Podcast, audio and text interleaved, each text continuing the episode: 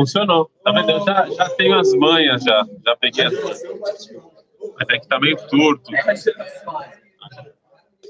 Bom, vamos lá. Ficou bom, ficou bom. A câmera é muito melhor. Só o, o som é ruim, mas eu fui meio mané e não sabia que. Eu sou meio burrinho, burrinho, eu não sabia que. Eu vou comprar. Tudo bem? Tá com a cara meio de. É. Eu não vou falar do que que está sendo filmado. Hã? Uh -uh. Para quem não reparou, a gente terminou o DAF da última vez. Para quem não reparou, por exemplo, ele. É, sim, gente, eu já encomendei os livros. Você vai querer estar aqui com a gente, Fofão? Ou não? Sim? Você tem o livro? Esse é o livro. Esse é o livro que a gente vai estudar do. O nome do livro é Eder, Ayakar. Eu quase me confundi com Ikvei Atzon. Eu vou explicar porque o nome é Ikvei na verdade. Só que eles juntaram dois livros.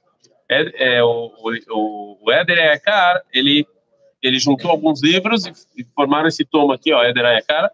Eu vou comprar para vocês, já encomendei. Só que falta um, é, falta aí é, demora um tempo até chegar tantos livros do Kuk, tá bom? Mas Vedrat Hashem, a gente vai, é, a gente vai, é, a gente, vocês vão ter o livro e óbvio que o que vocês precisam fazer é pegar o livro e trazer quando vocês tiverem o livro. Agora eu falei e guardar no final da, não, mas escrever o nominho, né? Tem que falar tudo, né? Tem que escrever o nominho, guardar telefone. Agora olha só, é, esse, esse, por que, que eu escolhi estudar? Eu falei para vocês que eu acho o Rav Kuk, ele tem alguns livros que, para você entender a filosofia dele, que você precisa conhecer, básicos, né? Um deles é o Orot e um deles é e um deles é, é as cartas do Rav Kuk, ok? Orot normal, só Orot e as cartas do Rav Kuk. Eu acho que esses dois são os, são os mais básicos. Porém, se eu tivesse que escolher dois artigos, dois artigos que eu acho que eles são os artigos mais importantes do Rav Kuk, que, que assim, que ele, que você é, que você, para você ter uma, você, não sei se vai ter uma visão geral, mas são os dois principais artigos do Rav Kuk. Eu diria, eu diria que os dois principais são Malach Ideot Israel e Mamarador. Ok? Eu acho que esses são os dois principais. Como eu falei, isso aqui é depende para quem você pergunta. É como é, não, meu preferido é Mamarador. Eu já falei para vocês que o meu preferido é Mamarador e esse que a gente vai estudar, eu não sei se vou conseguir transmitir para vocês a, a, a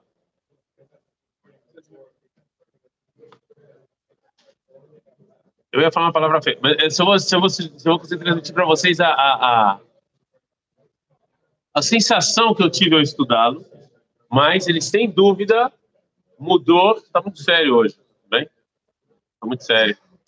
Larga o braço, larga o braço, larga o braço, larga o braço. Está muito sério, está muito sério. É, se eu, é, é, a, a para mim, o que, o que, esse, o que esse, esse artigo fez para mim?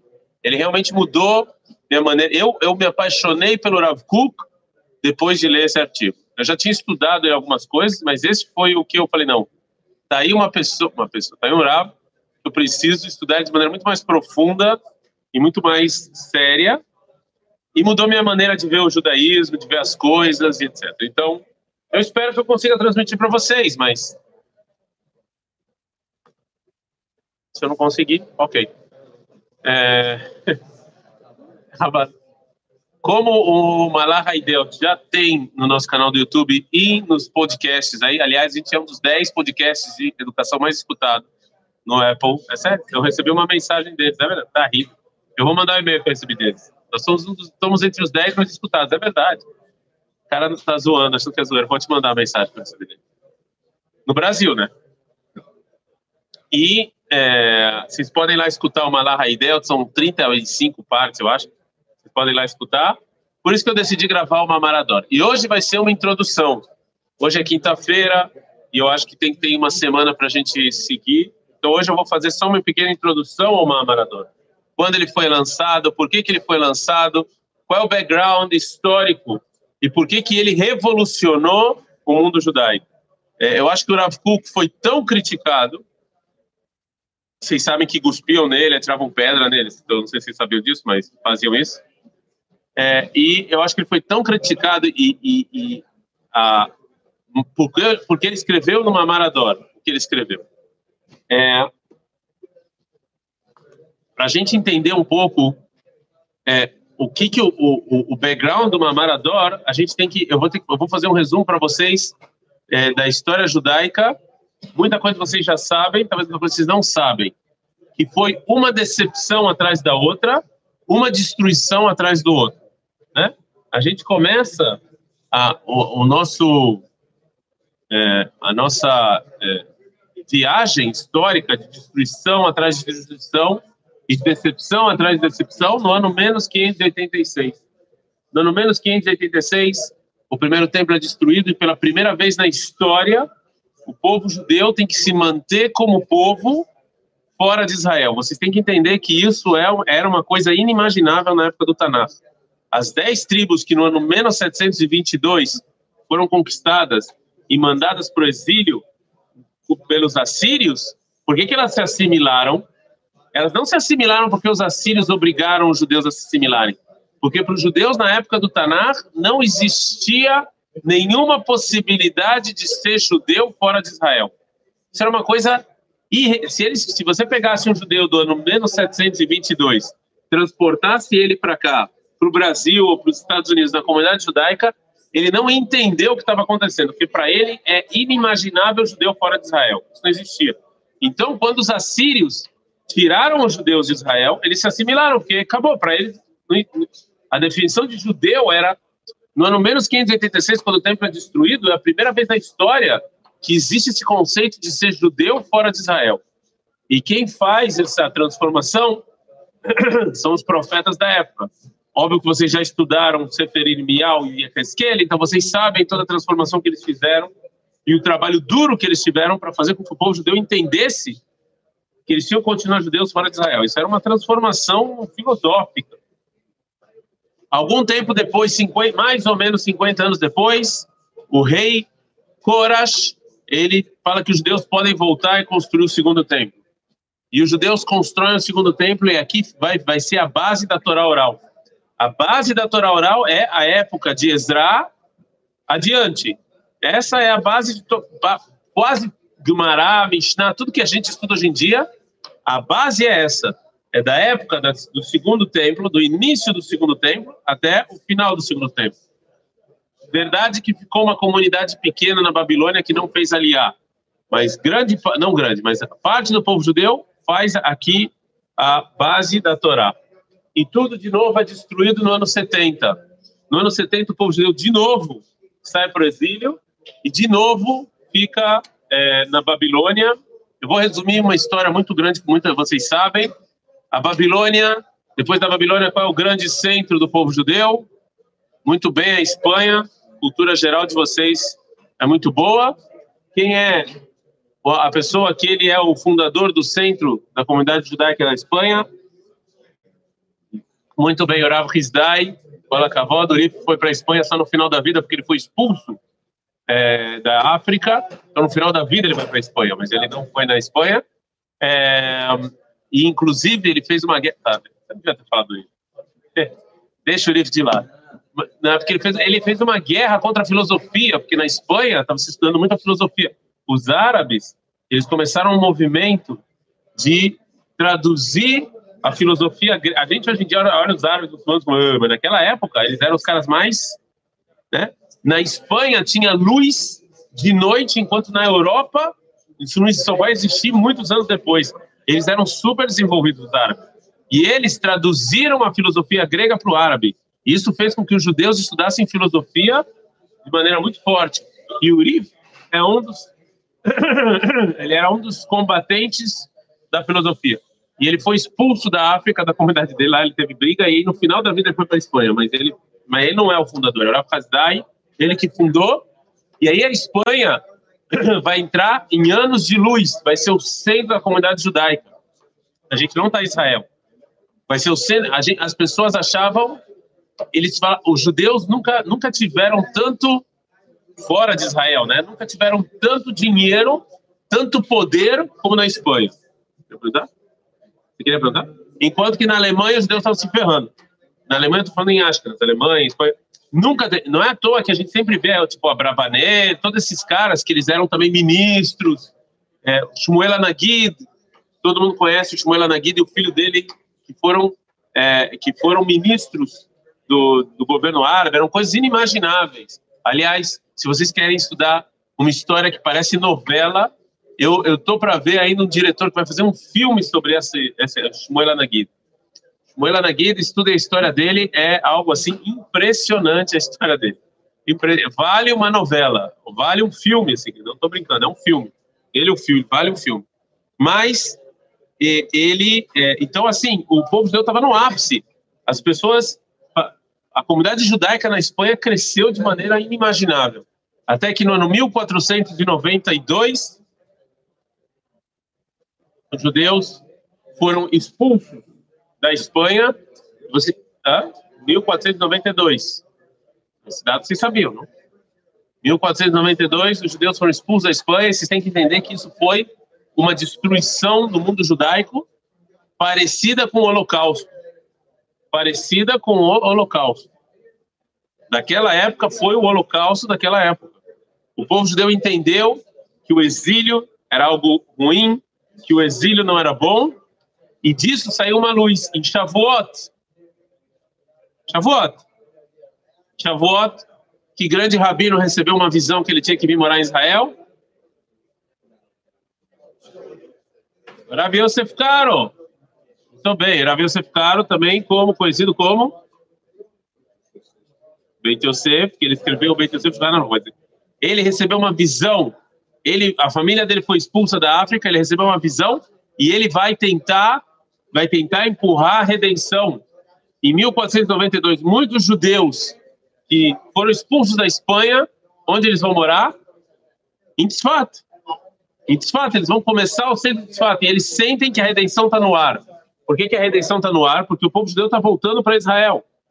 Então a gente tem o Ari Akadosh, o Rav Shlomo que vocês com certeza conhecem, que escreveu o Hadodi. Todo, todo o, o, por que que o por que que o Rav Yosef Karo escreve o Derhagav no mundo judaico só para vocês entenderem, tá? No mundo judaico sempre quando tem alguma desgraça, sempre quando tem alguma desgraça, a, qual é a reação imediata dos judeus? Hã? O Mashiach vai chegar. É sempre. Essa é a reação imediata. Então, a expulsão da Espanha foi uma destruição. O que, que eles fizeram? Atzfat, o Mashiach vai chegar. Lechadodi nada mais é. Uri, Uri, Kumi, Kivaorech. O que, é isso? São profecias da redenção. Eles queriam fazer a Simchá de novo. Eles queriam fazer o tribunal. Eles tinham certeza que o Mashiach ia chegar. O holocausto aconteceu. O povo judeu imediatamente qual foi a reação? Não, Mashiach. Os sionistas falavam Reshit Smihad Geolatenu, sionismo religioso. E o pessoal, Chabad falou. É, essa é a reação natural e imediata do povo judeu. Sempre quando tem alguma desgraça, a primeira reação é Mashiach. Por quê? Porque essa é a única explicação que a gente encontra para essas desgraças. Mas não, Mexané, vamos voltar a 1492. Começou a se construir o centro em Israel. As pessoas tinham certeza absoluta que aquela era a redenção que os judeus iam voltar para Israel. Por vários motivos, o que aconteceu? Os judeus não voltaram para Israel. E o povo judeu entendeu que o, a redenção não ia chegar e eles ainda iam ficar profundo, profundo na areia movediça, na lama, no exílio, por muitos anos ainda. Muitos e muitos anos. Isso foi uma, foi uma outra desgraça de 1492 adiante, século XV, XVI, XVII, eles entenderam que a coisa não ia para frente. Até que no século XVIII, o mundo judaico sofreu as maiores transformações que o mundo judaico já sofreu. A, a, maior transformação que o mundo judaico já sofreu. Até o século XVIII, quem. Desculpa, eu, eu pulei na verdade. Não, também foi no século XVIII. Até o século XVIII, quem eram as pessoas que tentavam fazer aliar e vir para Israel? os religiosos. Vocês falam, acho que também temos alunos do Gra, daqui a pouco também eles tentaram. Também teve o grupo Hassid que tentou. Aqui, não, século XVIII. Aqui, aqui, gente chegou no século XVIII. No século XV, mas aqui não existia esse conceito de Faraday Ashkenazi ainda. Não era, não era um conceito, né? Aqui essa sinagoga, sinagoga que foi reconstruída a curva é dos alunos do Gra e aqui estão construindo diferente de Israel são dos Hassidim. Então eles tentavam vir. Quem comandava, quem dava, final do século XVIII, início do século XVIII, até o final do século XVIII, início do século XIX, quem dava o tom eram os religiosos. As pessoas tinham certeza absoluta que a redenção ia acontecer por causa dos religiosos. E aí, no final do século XVIII, início do século XIX, no mundo judaico sofreu uma transformação que deixa cicatrizes até o dia de hoje. Começou a, a existir no mundo judaico várias ondas novas, ondas filosóficas novas, que renegaram a religião, que renegaram o, a, o mundo religioso. Então a gente começou a ter pessoas que falaram que você não precisava mais usar kippah e nem cumprir Torá para ser judeu. Isso aqui não era definição, não precisa cumprir Torá para ser judeu. Você, o, o, a, os países, a França, a Alemanha, eles abriram os portões para os judeus. Falaram, você pode agora ser judeu, alemão, alemão judeu, você não precisa mais ser, você não precisa mais se vestir daquela forma. Isso começou a transformar o povo judeu. Eu estou resumindo uma história longa, que ela tem que ser, ela, ela por si só tem que ser muito mais aprofundada do que isso. E aí o mundo judeu, em sua maioria absoluta, deixou a religião. Maioria absoluta, todo movimento que vocês conhecem, o movimento do Mussar, vocês devem ter escutado, o movimento da Yeshivot de Mussar, a, até a própria Hassidut em algum momento, tudo isso foi tentar combater a, a combater isso que o que eles chamavam da Hiloniut. Hiloniut é as pessoas que queriam ser judeus, não queriam mais ser religiosos. Isso teve de monte. Começou a ter vários grupos. E um dos grupos que surgiram no final do século XVIII e início do século XIX foi o movimento sionista, que ele era, por definição, ele queria quebrar com os antepassados. Ele estava falando de um Yehudi Hadash, de um judeu novo. Um judeu novo que quebra com a religião. Que eles achavam que tudo isso era uma coisa primitiva, que é um judeu muito mais. Era o que os pioneiros que vinham para Israel para plantar, que vinham para Israel para trabalhar, eles romperam com a religião completamente e começaram a fazer aliar. Começaram a vir para Israel e começaram a fazer aliar. E isso foi uma, uma, de novo, isso foi um, um, um, um choque, né? Um choque que até até agora a gente falava de religiosos em Israel. De repente, um movimento não religioso, que não só se diz não religioso, e fala que ele não quer ter nada com a religião, ele quer ter um novo judeu. Inclusive, eu aconselho vocês, pessoal, inclusive que está aqui nos assistindo, vocês também, vão lá no, no, Google e procurem as propagandas do movimento sionista do início. Quem era o judeu que eles pintavam? Vocês vão ver que era aquele cara de peito aberto, né? O, o cara que vinha, né? Não, não tinha ninguém de kippah, tzitzit, muito menos chapéu e capota. Era o contrário absoluto. Era o novo judeu. Vamos romper com o judeu. E aí, em 1904, durante a segunda aliá, quem decide vir para Israel com a segunda aliá é o Rav Kuk. O Rav Kuk vem para Israel com a segunda aliá no 1904 e em 1906 ele vai lançar o Mamar Ador, que é esse que a gente vai estudar agora. Que no background do Mamar Ador, o que tem é exatamente isso, é uma geração que ela rompeu com a religião, é uma geração que ela quer reconstruir Israel, mas sem contato nenhum com a religião. Zero. Herzl, Davi ben todos esses caras falaram isso, deixaram isso bem claro. Não queremos, queremos romper. Os filhos, o que vai chamar de banim, os filhos vão romper com os antepassados da avó. Eles querem romper completamente o contato e construir uma terra nova. Qual é o nome do livro de Herzl? Está no colégio judaico? Alt Neuland. Alt Neuland. Vamos treinar nosso Yiddish. Alt, velho. Neu, Land, velha nova terra. Porque a ideia deles era uma terra que sim estava ligada com alguma, alguma coisa antiga histórica, mas algo novo. Qual era a língua que tinha que se falar aqui? É. Seus sonhos. Alemão. Por que alemão? Porque era a língua dos filósofos, dos cientistas.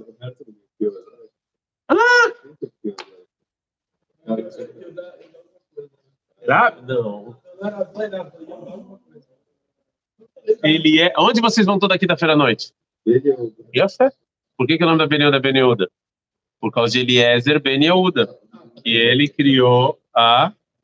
Ele reviveu a, a, a língua hebraica, mas Herzl não tinha nenhuma intenção de se falasse hebraico aqui, tá? Era alemão, porque alemão era a língua do intelecto, da filosofia. Hã? Foi?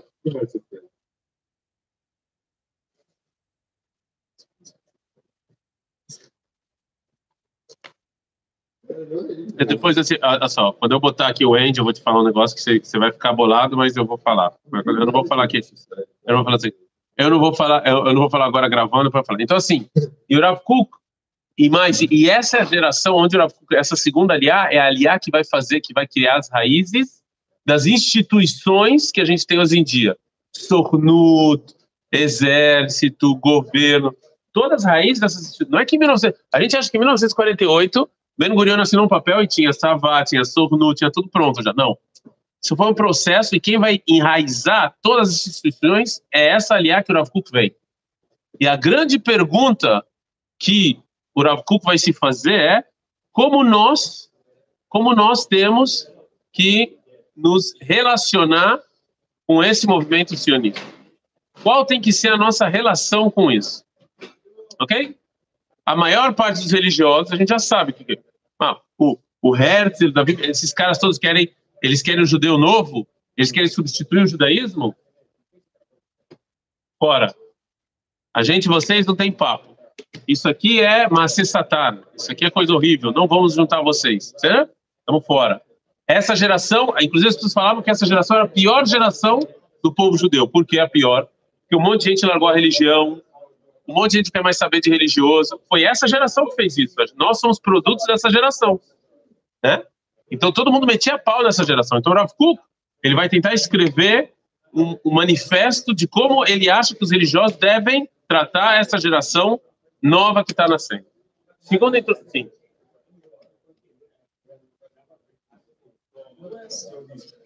Fala alto. Eu estou entendendo que você tá entendeu do que, do que, que eu falei você entendeu que o Rav não era sionista?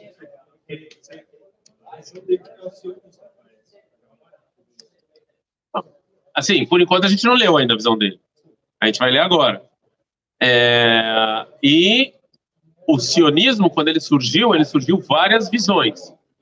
A pergunta é se, duas perguntas. Primeiro, se o Rav concordava com alguma visão sionista, e se não, se ele se ele inventou ou mudou o sionismo para uma visão que ele sim concorda. Não sei. Você vai ler.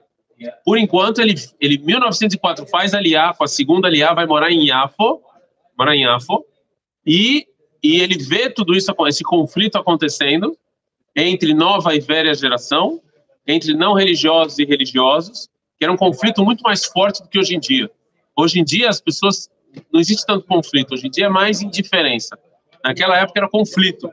As pessoas, os sionistas falavam a gente não quer religioso, os religiosos falavam a gente não quer sionismo. E falavam, e batiam, e, e, e, né? E tem histórias feias, tá? Esse negócio de judeu sempre trata outra opinião bonitinho, isso é uma pataquada que não existe. Naquela época, eles dando porrada, matando, pedra, era, não era... Era guerra, de, era ideia, guerra ideológica mesmo. Tinha guerra, inclusive, dentro deste voto. Bom, mas isso a gente já viu que até hoje em dia tem este voto aí dando porrada na, depois de Minha, né? A gente viu isso. O pessoal estuda Mussar para fazer esse tipo de coisa, né? Tudo bem. Aí me perguntam aqui por que, que eu sou contra estudar Mussar. Aí Estivá, que é a mãe do Mussar, depois de Minha, um cara sai batendo no outro e põe o Rabino no hospital. Tudo bem, mas isso aí a gente deixa para lá, que é, quem quiser mais detalhes depois que vai ver notícia. Mas é, voltando ao nosso tema. Segunda, segunda introdução. Segunda introdução. Existe uma diferença no, na filosofia do Rav Kuk entre o que ele escreve em Eretz Israel e o que ele escreve fora de Eretz Israel, tá bom? Para o Rav Kuk existe essa diferença. Para ele, a Torá de Israel ela é diferente da Torá fora de Israel. Como você estuda, o que você fala é diferente, tá bom? Então vocês têm que entender. Esse é o primeiro artigo que o Rav Kuk vai escrever em Israel. E se você compara esse artigo com outros artigos que ele escreveu fora de Israel, você, você nota a diferença. Existe uma diferença. É uma diferença que, que dá, dá para sentir que tem diferença. Então, para o Rav Kuk, existe isso que vocês agora estão estudando Torá em Israel, vai ser diferente do que vocês estudaram fora, até Gumará, tudo vai ser diferente. Tem diferença para ele. Espero que vocês sintam isso também. E último debate, antes da gente. É... O Alex perguntou indicar um livro a mais sobre essa época. Infelizmente, os livros que eu conheço sobre essa época são todos em hebraico. Eu não conheço livro em português. Eu não conheço nem em inglês, é desinformação. Em português, eu não sei se tem. É, e eu conheço só livros em, é, em hebraico mesmo. Né? Apesar que eu acho que o livro do Hertz está tá, tá, tá traduzido, não?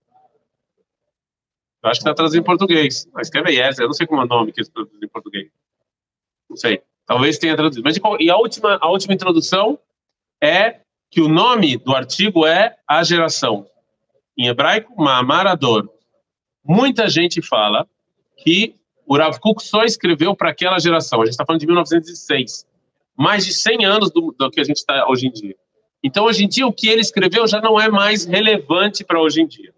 Assim, eu acho, na minha humilde opinião, eu acho que você pode interpretar assim, mas eu discordo. Eu acho que o que o Rav Kuk escreveu é o que ele estava sentindo naquela geração. Ele não estava falando de geração de 30, 40 anos, estava falando de geração de um tempo muito maior do que esse. De... É o Estado judeu, é esse. Pode ler o Estado judeu, que é de reto. Então, é, na minha humilde opinião, quando o Rav escreve geração, ele está se referindo, inclusive, até os dias de hoje e mais. Porque transformações históricas levam tempo para acontecer. Certo? Então, mas saibam que muitas pessoas que estudam Rav Kuk falam que esse livro não é para nossa geração. Eu, particularmente, discordo. Aí cada um segue o Rabino quiser seguir. A gente vai estudar o livro e vocês tomam as suas próprias conclusões também. Não, realmente é, é para hoje em dia. Eu falo, não. É só para que naquela época, beleza. Hoje em dia, que é óbvio que tem diferença entre as pessoas de 1906, pré-holocausto, pré-internet e essa geração Nutella aí. Né? É, é, teve um cara que foi pro exército, não vou falar quem, que perguntou das moscas. Incomodava ele, como é que ele ia fazer com as moscas do exército. Esse é o tipo de pergunta da nossa geração, né? Eu não acredito que o cara em 1906 ia falar, pô, mas tem muita mosca aqui. Eu não acho. Mas tudo bem. Pode ser que eu esteja errando. Mas é óbvio que existe uma diferença entre 1906 e hoje em dia, é óbvio. Mas ainda assim, eu acho que o que o Rav vai falar, ele é, ele é uma coisa que vai seguir é, diante. Mais uma coisa, os religiosos também tiveram um problema teológico, tá bom? Qual o problema teológico? Um monte de religioso tentou criar, tentou fazer os judeus voltarem, tentou criar aqui um governo e não conseguiu. Os alunos do Gra, Hassidut, Rabi Yosef Karo, Arisa não conseguiram. Como pode ser que justo pessoas não religiosas conseguiram, ou conseguem, ou tiveram sucesso? Esse é um problema teológico. Quem é contra o sionismo, esse é um problema teológico. Como é que você explica isso? Tem que explicar. É claro? Se eu sou contra o sionismo, mas eu estou vendo que a coisa está dando certo, eu tenho que arrumar uma explicação. Então vão ter gente que vão arrumar explicações mais mirabolantes e vão ter alguns grupos que vão voltar atrás, que antes eram antisionistas e vão ver que a coisa funciona e aí vai falar, bom, vou voltar atrás então. Então agora não sou nem anti nem a favor. E um dos mais famosos desse grupo que voltou atrás é, não vou falar. Eu falo depois que eu desligar o vídeo. Tá bom? Mas é isso. Adkan, domingo, Bezerra da a gente começa a ter uma. Agora, sabe o que você falou, meu querido? Na minha humilde visão,